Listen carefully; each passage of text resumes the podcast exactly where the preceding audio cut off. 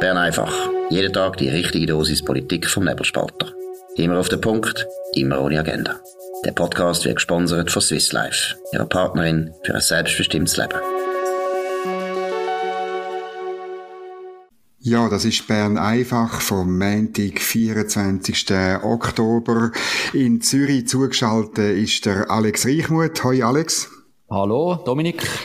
Und ich, Dominik Feusi, bin in Bern und wir reden natürlich immer noch ein bisschen müssen wir über die Bundesratswahlen reden. Wir haben über das Wochenende gehört, es soll ein Dreier-Ticket geben. Der Marco Chiesa hat das verlauten lassen.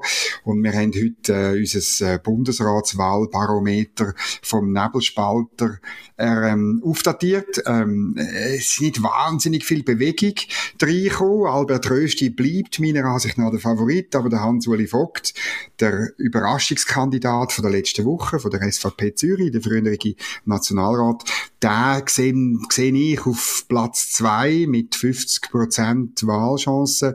Wie siehst das du, Alex? Tönt das für dich ähm, logisch? Das schon. Also du schreibst da, es wäre jetzt wieder spannend mit den Bundesratswahlen. Das sehe ich ein bisschen anders. Aus meiner Sicht ist es, Entschuldigung, stinklangweilig. Also weil, ich meine, der Hans-Uli Vogt ist jetzt einfach aus meiner Sicht immer noch eine Art Alibi-Kandidat, weil die SVP Zürich hat da händeringend nach einem Kandidat gesucht und ist einfach Hauptsache, sie bringen irgendeinen an, oder? Und okay, er ist jetzt, er ist Nationalrat gewesen, er ist sicher ganz geschieden und, und vor allem auch will auch Bundesrat werden. Aber aus meiner Sicht, es ist doch einfach offensichtlich, das ist doch kein vom Typus her kein Politiker, der hat sich im Nationalrat unwohl gefühlt. Jetzt will er auch noch ins Haifischbecken Bundesrat einziehen. Das ist aus meiner Sicht nicht glaubwürdig. Und er ist aus meiner Sicht einfach eine, eine Person, die zu sensibel ist. Er ist kein Schwergewicht, er ist zu wenig vernetzt in Bern. Und da bin ich überzeugt, das merken alle, nicht nur die der SVP. Ja, das ist ein Punkt. Ähm, ich habe es ja auch angetönt. Er muss sich sicher erklären. Er ist vor einem Jahr gegangen, ähm, durchaus auch ein bisschen frustriert ähm, von der Politik und insbesondere, äh, dass sie die Abstimmung so deutlich verloren haben bei der Selbstbestimmungsinitiative, wo sein Kind war und dann später auch sein Engagement ähm, für eine Aktienrechtsrevision, für einen indirekten Gegenvorschlag bei der Konzernverantwortungsinitiative, wo eine Partei ziemlich im, im Regen oder im kann schon fast sagen, im Schneesturm hat stehen lassen. Das ist ihm schon ein bisschen näher gegangen. Und das muss er sicher erklären. Ähm, ja, aber hast du das Gefühl, man kann wirklich ihn dann nicht aufstellen, obwohl er von der grössten und wichtigsten SVP-Kantonalsektion kommt? Das ist ja die Frage, ob er in der Fraktion ja. aufgestellt wird. Absolut. Ich meine, die SVP Zürich, dass die jemanden mühen bringen mit so einem Gewicht in der, in der nationalen Partei, das, das ist schon fast zwingend. Ich kann das nachvollziehen. Aber auf der anderen Seite, ich meine, der Albert Rösti, das ist jetzt einfach eine Art idealer Kandidat. Der hat eigentlich alles. Er ist erfahren. Es ist ein Vollblutpolitiker wirklich. Er ist vernetzt und er ist eigentlich überall beliebt. Also nicht nur bei seinen eigenen Leuten, bei der SVP, sondern auch bei anderen. Und es gibt aus meiner Sicht einfach kein Grund, einen anderen oder eine andere zu wählen. Er ist eigentlich ähnlich passend, wie es Karin Keller-Sutter war oder ob es auch wie es auch eine Viola Amherd war. Und ich denke mir, dass der Hans-Uli Vogt zwar wahrscheinlich auf das Ticket kommt von der SVP-Fraktion, weil jemand von der SVP Zürich, das, das muss fast drauf sein. Aber ich glaube nicht, dass es eine Überraschung gibt am Schluss, denn, dass er gewählt wird, weil so eine Überraschung wäre nur dann denkbar, wenn jetzt der, der Favorit, der SVP-Favorit, ein Hardliner wäre, also wenn der zum Beispiel Thomas Aschi würde heißen, dann würde ich es für möglich halten, dass die anderen Fraktionen dem würden jemand vorziehen, egal wer denn das auch ist. Aber in dem Fall glaube ich nicht dran. Hm. Und Szenario, dass die politische Konkurrenz lieber den, du hast jetzt gesagt, sensible Hans-Uli Vogt der SVP äh, sozusagen in, in, Bundesrat wählt, als der Albert Rösti, wo man vielleicht ähm, ein bisschen mehr äh, auch Respekt hat, aufgrund eben von seiner grossen und langen Erfahrung. Also, dass man sozusagen den, den nimmt, wo möglicherweise schwächer ist. Das Szenario siehst du nicht? Nein, also eben, wie gesagt, ich, ich halte Albert Rösti, der ist auch beliebt bei den anderen äh, Parteien. Klar, er ist dort nicht, äh, ist, nicht, ist ein SVPler, immer noch äh, ziemlich stramm auf Linie, aber ich habe jetzt nicht irgendwie da grosse Abneigung gesehen. Und da muss ich noch etwas sagen zu dieser Weltwochengeschichte. Äh, die Weltwoche hat äh, ja eine, eine Titelgeschichte gehabt, Hansdampf in allen Kassen, wo man eigentlich der, der Albert Röst jetzt darstellt als äh, so ein bisschen äh, Bösteli-Schacher und wo sich da überall noch ein bisschen, ein bisschen Zusatzverdienst äh, besorgen. Und äh, jetzt gibt es da viele Leute, die vermuten, dass jetzt der Rösti parteiintern, also SVP-intern abgeschossen werden äh, soll werden. Ich glaube nicht ganz so daran, dass da irgendeine Aktion von Herliberg oder so dahinter ist, sondern es ist jetzt einfach mal der Autor, der Urs Paul Engeler, wo, da, wo die Titelgeschichte geschrieben hat. Ich bin ja selber sieben Jahre auf der Weltwoche-Redaktion gewesen und ich muss sagen, da ist längst nicht alles gesteuert. Also ich selber habe immer Sachen geschrieben, die absolut auf meinem eigenen Mist gewachsen sind, wo niemand dahinter gestanden ist sonst, oder? Ja, also das glaube ich auch. Also, äh, so wie gewisse äh, linke Kollegen von uns ähm, das Gefühl haben, dass es auf der Weltwoche oder manchmal behaupten sie auch, dass es bei uns so läuft. Das, äh, sie sind wahrscheinlich von ihrer eigenen Situation, Stichwort Mark Walder und Blick, ähm, sie auf unsere Situation schliessen. Aber es ist auf unserer Seite eher so, dass wir mehr Freiheiten und mehr auch Selbstbestimmung geniessen als Journalistinnen und Journalisten. Da bin ich also wirklich auch ähm, gerade überzeugt. Ja, sagt uns, wie ihr es äh, seht. Ähm, ich verlinke den Artikel unten dran, schreibt Kommentar, ob ihr eher äh, zu Erhaltung von Alex Reichmuth neigt, wo sagt, ja, also Hans-Uli Vogt, das ist äh, nicht ein Ernst, also nicht eine Kandidatur, die am Schluss in, in Grenze kommt. Oder ich gebe immerhin dem Hans-Uli Vogt eine 50-50 Chance im Bundesratsbarometer vom Nebelspalter. Nimmt uns Wunder, ähm, was ihr denkt. Jetzt müssen wir noch ein bisschen äh, das ist meistens so bei Bern einfach am Montag. Wir müssen ein ins Wochenende aufräumen. Ich bin gestolpert über ein Interview mit dem Bundesrat Guy Parmelin. Du hast es auch gelesen in den CH Media Zeitungen, also Aargauer, Luzerner und so weiter. Er redet äh, zuerst sehr lang darüber, was er nicht kann sagen, über eine Kommission, wo da die Strommangellage anschaut und was man da alles kann machen. Und dann aber muss ich sagen, dann wird es interessant, wenn er sagt, ähm, er, rechnet mit einer mehr, mehrjährigen Energiekrise, oder? Äh, 2023 und 2024 sind wir noch abhängig von Öl und Gas, oder? Und, und ähm, dann aber halt leider, und da muss man jetzt einfach wieder mal sagen, Guy Parmelin, das wäre eine Chance gewesen, zu sagen, was es jetzt braucht als Wirtschaftsminister. Und er sagt nur mehr erneuerbare Energien, mehr Effizienz. Also er übernimmt exakt das, was die linke Simonetta Sommaruga sagt. Statt dass er jetzt da sagt, wo, was eigentlich alle wissen, es braucht große Kraftwerke, die Bandenergie liefern. Das finde ich einfach eine verpasste Chance. Aber es hat ein Satz, der mir besonders aufgefallen ist in dem Interview, und er ist nämlich gefragt worden nach der Ursache von der Stromkrise, und da sagt er, ein Experte sagte mir, dass die Probleme ja. auf den Entscheid zurückgehen, das AKW Kaiseraugst nicht zu bauen. Das könnte du sein. Das ist sehr geschickt formuliert. Er sagte das quasi dann nicht selber, sondern es ist irgendwie angeblich ein Experte gewesen. Aber man kann natürlich davon ab, ab ableiten, dass es durchaus am Parmelin seine Meinung ist, sonst würde das ja nicht sagen.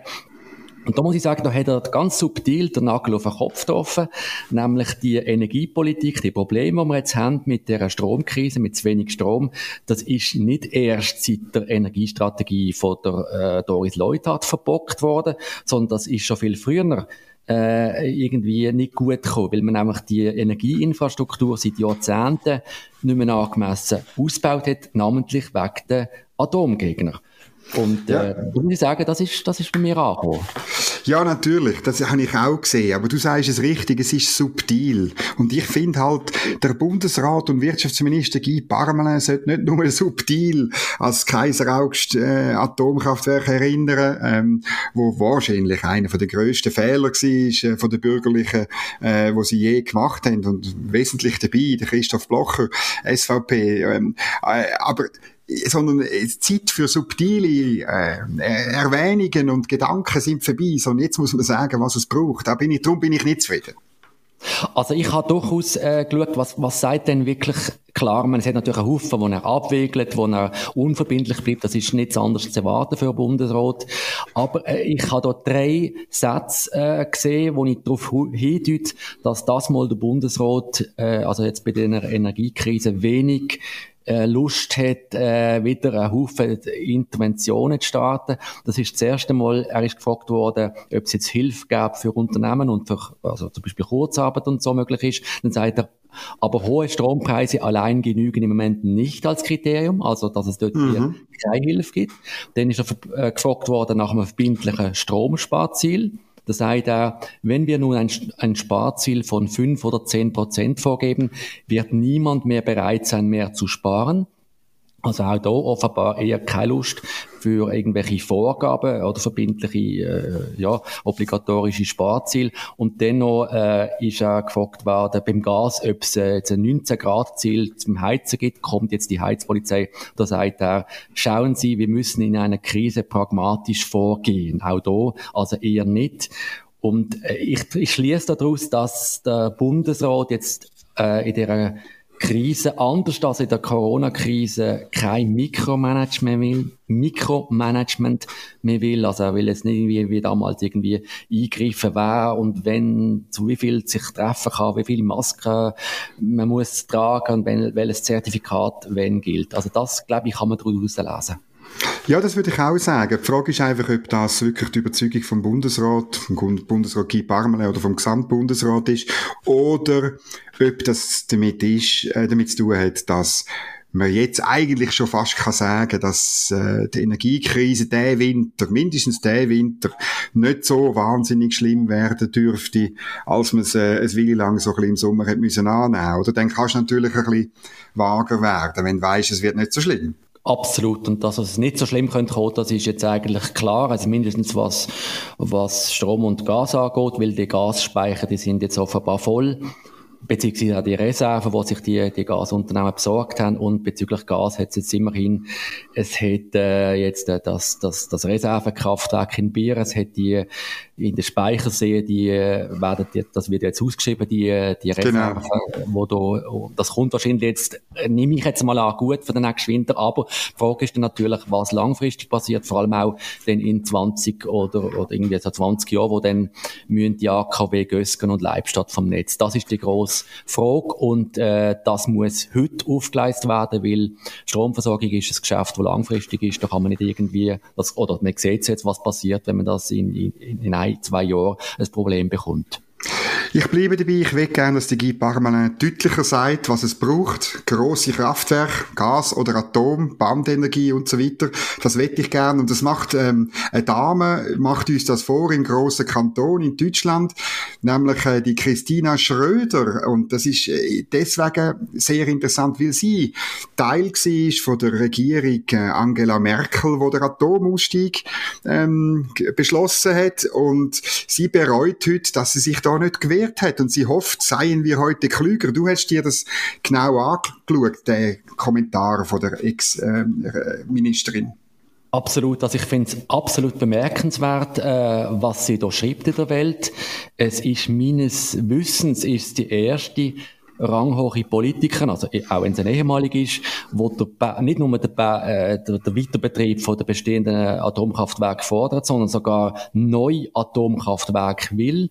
Sie bezeichnet sogar den Atomausstieg äh, als historischen Irrtum. Und da muss man mhm. wissen, sie ist ja in der CDU und das ist die gleiche Partei wie die Kanzlerin Merkel, wo damals den Ausstieg beschlossen hat. Und äh, wenn man das liest, das ist eine vatergrade Argumentation. Sie sagt, die erneuerbaren Energien, die können die ehemals 17 Atomkraftwerke in Deutschland nicht ersetzen.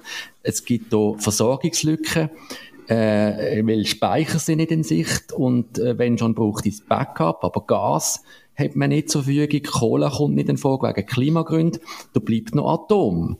Die sagt auch, äh, Atomkraft bietet nicht nur Wohlstand, sondern auch Freiheit, weil es eben unabhängig macht vom Gas von Putin. Und da muss ich sagen, also ich bin überrascht, das hätte ich nicht gedacht, dass das in Deutschland überhaupt noch möglich ist, so ein Plädoyer zu halten. Das hätte ich auch nicht gedacht. Und es ist wirklich ein, ein, Text, den man muss lesen äh, entweder direkt auf der Welt oder wir auf nebelspalter.ch bald äh, eine Zusammenfassung hast du gemacht daraus mit den wichtigsten Aussagen, weil es wirklich, ähm, finde ich, auch in der Schweiz soll gelesen werden. Und ich, eben, ich wünsche mir halt irgendwann eine Christina Schröder, die auftritt, äh, insbesondere aus der Mitte-Partei, Partei, wo von der Doris Leuthard, wo sagt, ja, jetzt ähm, äh, es, es ist halt es ist halt wirklich ein Fehler gewesen, der, der Beschluss äh, aussteigen und jetzt in unserem Fall Mühleberg abzustellen. Ähm, äh, immerhin bei uns laufen die die Atomkraftwerke ja, solange sie sicher sind, weiter. Wir haben keinen fixen Ausstiegsplan, aber trotzdem, äh, Frau Schröder geht ja noch weiter und sie sagt nicht nur weiterlaufen, sondern man muss ähm, die, die schon abgestellt sind, die soll man und man noch kann, wieder wieder anfahren, die man ja die drei, genau, die soll man sofort wieder so ähm, auf- und ausrüsten, um sie, um sie wieder können normal äh, Strom produzieren. Und sie sagt, es brauche neue äh, Atomkraftwerke. Ich meine, das, das muss ich sagen, da sind unsere Schweizer Politiker schon viel weiter hinten drin. Also was mir auch noch äh, aufgefallen ist, ist eben, du hast es angesprochen, sie ist ja äh, damals Ministerin gewesen und ist natürlich die Frage, warum hat sie denn damals nicht dagegen votiert? Äh, sie, sie schreibt auch klar, dass der Ausstieg ohne meine Stimme beschlossen worden sind. Mhm. Äh, und dann schreibt sie noch, ich habe meine Zweifel aber nicht laut artikuliert wie die meisten, zu unumstößlich schien die Entscheidung. Also das lässt sogar auf eine Art Omerta schließen, also eine Art der Schwiegerverpflichtung, obwohl man ja weiß, dass es nicht, äh, äh, dass man weiß, dass etwas nicht gut ist. Und das lässt doch ziemlich tief blicken in die Mechanismen von der deutschen Politik. Ja, es ist natürlich in einem, in einem System mit Regierung und Opposition und, und äh, gerade in Deutschland, wo es die sogenannte Richtlinienkompetenz gibt äh, von der Bundeskanzlerin oder eben Bundeskanzler heute, ähm, wo, wo er sozusagen wirklich halt kann entscheiden, auch in einer Koalition und sagen, so muss es jetzt sein. Ähm, das führt halt dann schon dazu, dass man einerseits Entscheid vielleicht gar nicht groß diskutiert und zweitens, dass man sie nachher eben nicht irgendwie in Frage stellt, weil wenn man in der Regierung Regierung ist, ist man wie gefangen. Man kann ja nicht irgendwie die Koalition dann äh, zerbrechen lassen über so eine Frage. Das ist höchst selten der Fall. Das letzte Mal zerbrochen ist so etwas, äh, das ist 1982 gewesen, oder der Koalition aus SPD und FDP über die Aufrüstung, über die Pershing-Raketen ist der Herr äh, Bundeskanzler Schmidt äh, letztlich im, im Regen stapeln worden, aber von der eigenen Partei. Das hat äh, natürlich Christina Schröder nicht wählen über die Frage. Sie ist auch Familienministerin gewesen, das schreibt sie auch. Also das liegt ein bisschen bisschen im System. Bei uns haben wir natürlich eine andere Diskussionskultur. Ähm, bei uns gibt es immer wieder Abweichler, bei, bei allen Geschäften, in allen Parteien. Ja, nicht ganz in allen, aber doch in vielen. Oder? Und da bin ich natürlich manchmal froh. Macht es auch interessanter, ehrlich gesagt, für mich als Journalist. Genau, bei uns hat ja auch der Beat Rieder, der Ständerat, der Mitte-Ständerat aus Wallis auch schon gesagt, dass äh, die Energiestrategie da eine krasse Fehlleistung sei. Und jetzt braucht es halt einfach noch einen Bundesrat, der das so genau sagt, oder? Wobei es dann eben halt wegen Kollegial Prinzip auch schwierig ist, da so auszuscheren wahrscheinlich. Mhm.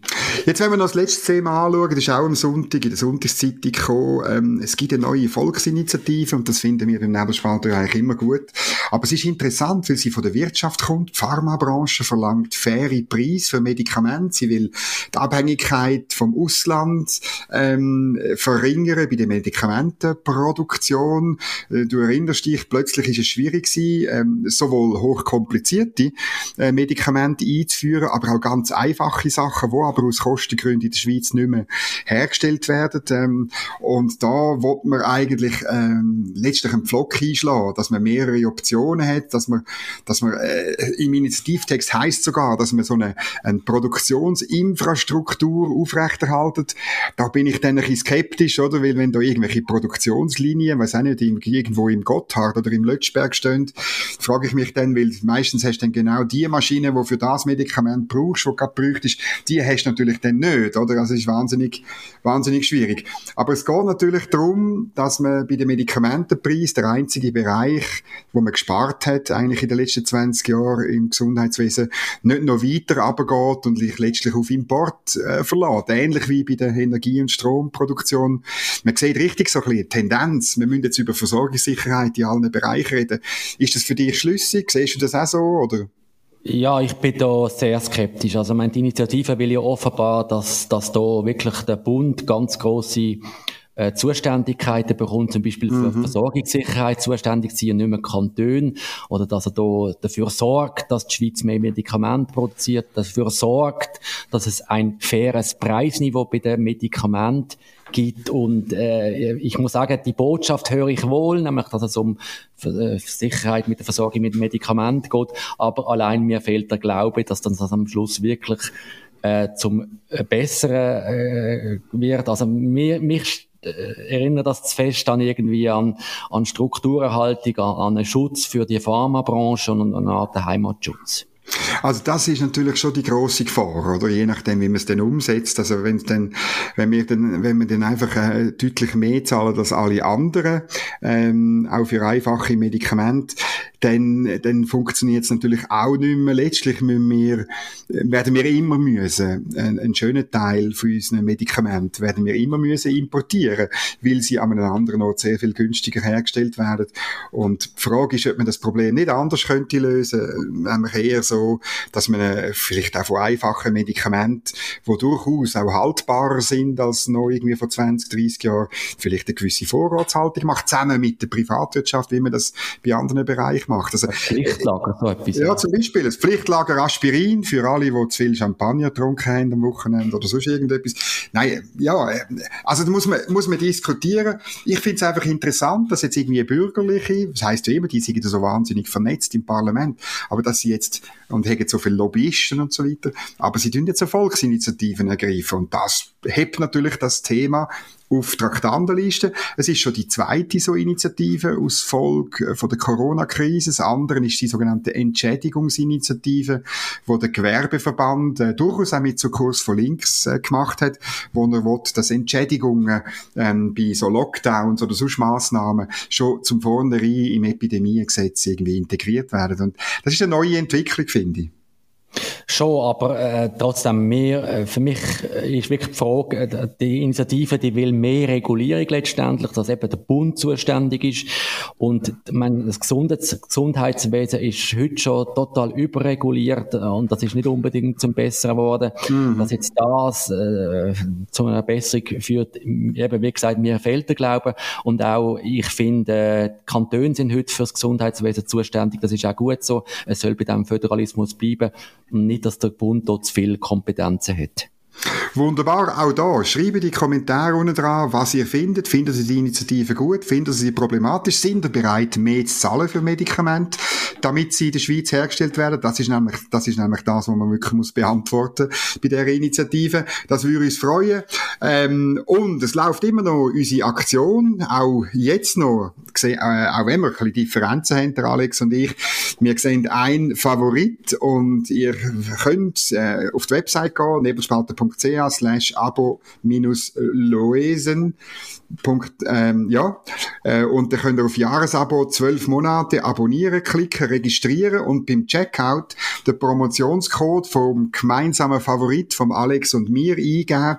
Und ich muss wieder mal erwähnen, äh, ihr müsst einfach die Umlaut ausschreiben. Also ein Ä wird zu einem AE und das Ü zu einem UE. Und wer jetzt also immer noch nicht weiß.